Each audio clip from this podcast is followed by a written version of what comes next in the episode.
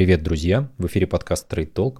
Меня зовут Олег. Здесь я делюсь своим подходом к инвестициям, рассказываю о книжках и немножечко рассуждаю о будущем. Сегодняшняя тема у нас достаточно интересная. Это продолжение обзора книжек.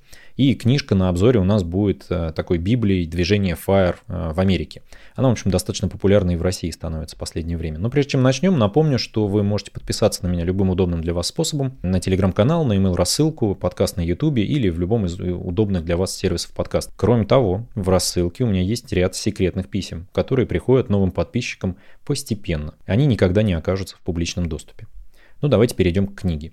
Эта книга называется «Мой сосед – миллионер». С таким названием, конечно, она была обречена стать бестселлером на Amazon. Потому что еще два лозунга, которые на ней написаны, они, естественно, подкупают покупателя, когда он видит эту книжку на полке.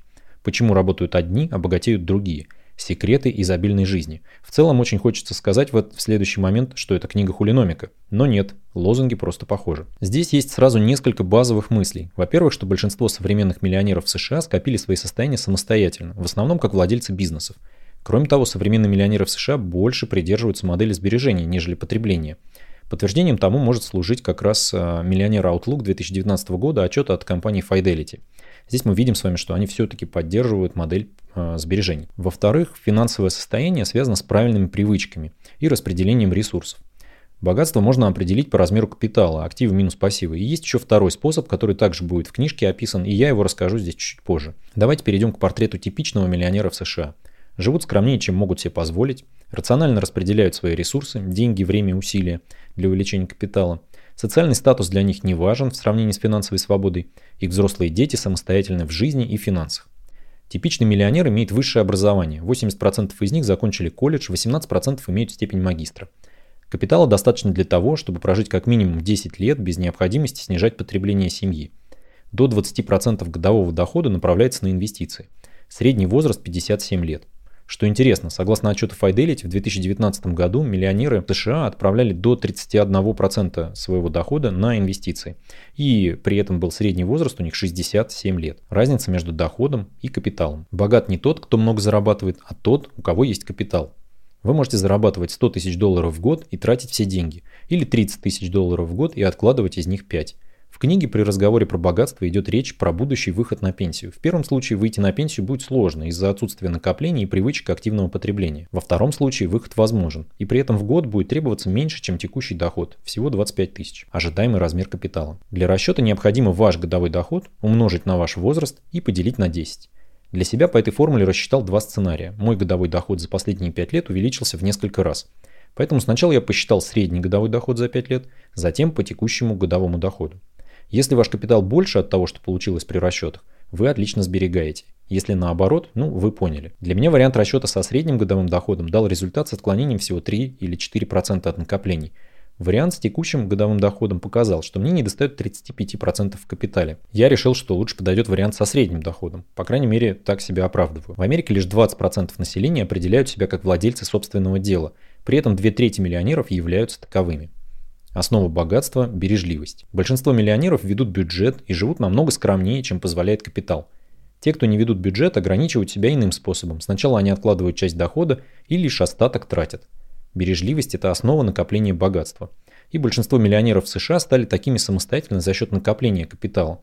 Понятно, что бережливость как основное качество остается с ними и после появления шести нулей на банковском счете. С чего после этого какие-то привычки? Миллионеры зачастую отвечают «да» на следующие вопросы – были ли ваши родители бережливы? Бережливы ли вы сами? Можно ли сказать, что ваш супруг или супруга бережливее вас? Богатые знают, куда уходят их деньги. Миллионеры чаще всего ведут бюджет и отлично понимают, на что тратятся их доходы. При этом очень сложно стать богатым, если второй член семьи склонен к расточительству. Отсюда и успехи у адептов FIRE в семьях с единомышленниками. Богатые не только ведут статистику своих трат, но и планируют свою жизнь наперед.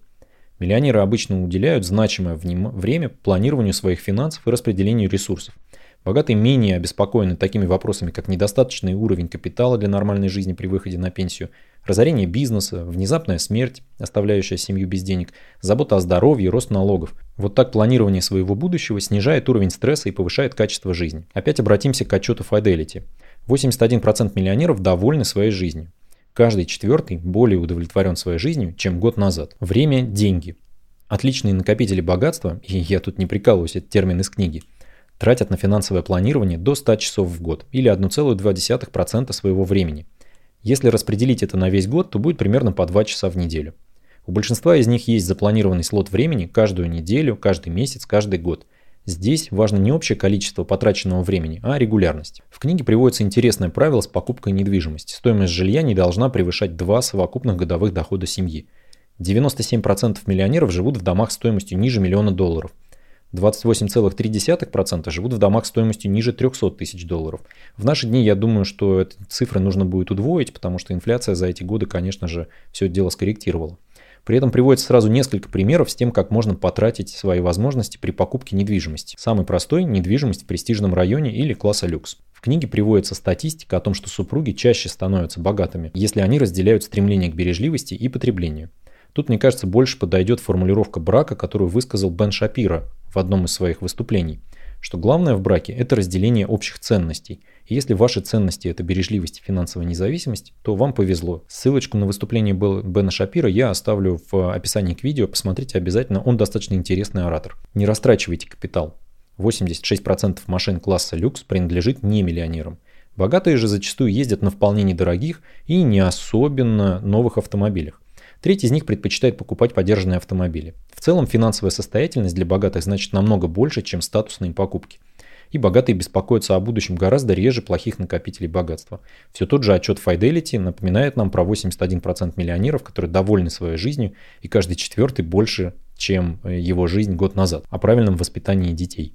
Здесь собран набор советов о том, как учить детей обращаться с деньгами, чтобы воспитать в них самостоятельность и бережливость, аналогичную своим родителям.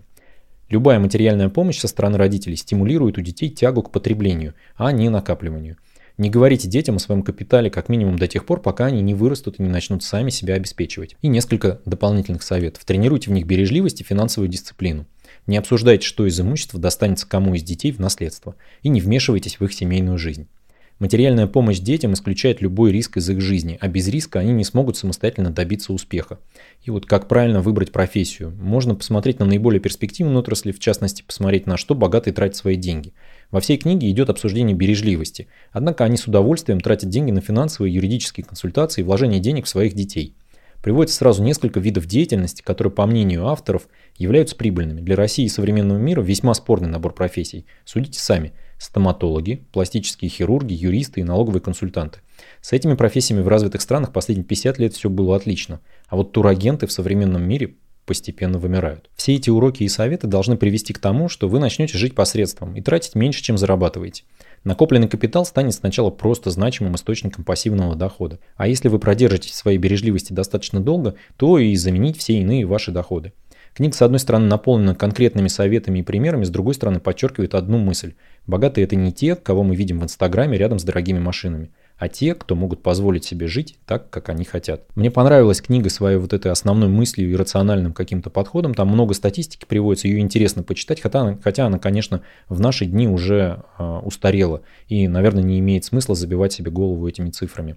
Но если вам нечего делать и хотите просто скоротать вечерок, книжка достаточно интересная и немножко открывает мозги на то, каким образом люди все-таки добиваются успеха. Потому что вот это осознание, что 80% миллионеров в США сделали себе себя сами, они унаследовали капитал, оно, конечно, открывает глаза на капитализм и как он устроен. Если есть вопросики какие-то, оставляйте их в комментариях, обязательно обсудим. Ссылочку на отчет э, Fidelity Report я, естественно, оставлю. Посмотрите, там достаточно занятная информация, тем более, что очень много материала здесь касаются как раз-таки образа жизни э, миллионеров, которые попали в этот опрос, то есть э, к чему они стремятся, о чем они думают и какие у них есть страхи. Это интересно почитать, чтобы осознать, от чего бы я боялся, будучи миллионером. Но надеюсь, про страхи страхи мы с вами на этом канале разговаривать не будем. Спасибо, что дослушали до конца. Оставляйте лайки, комментарии. Я на все комментарии обязательно отвечу. Подписывайтесь на канал, подписывайтесь на email рассылку. И удачи вам. Хорошего чтения.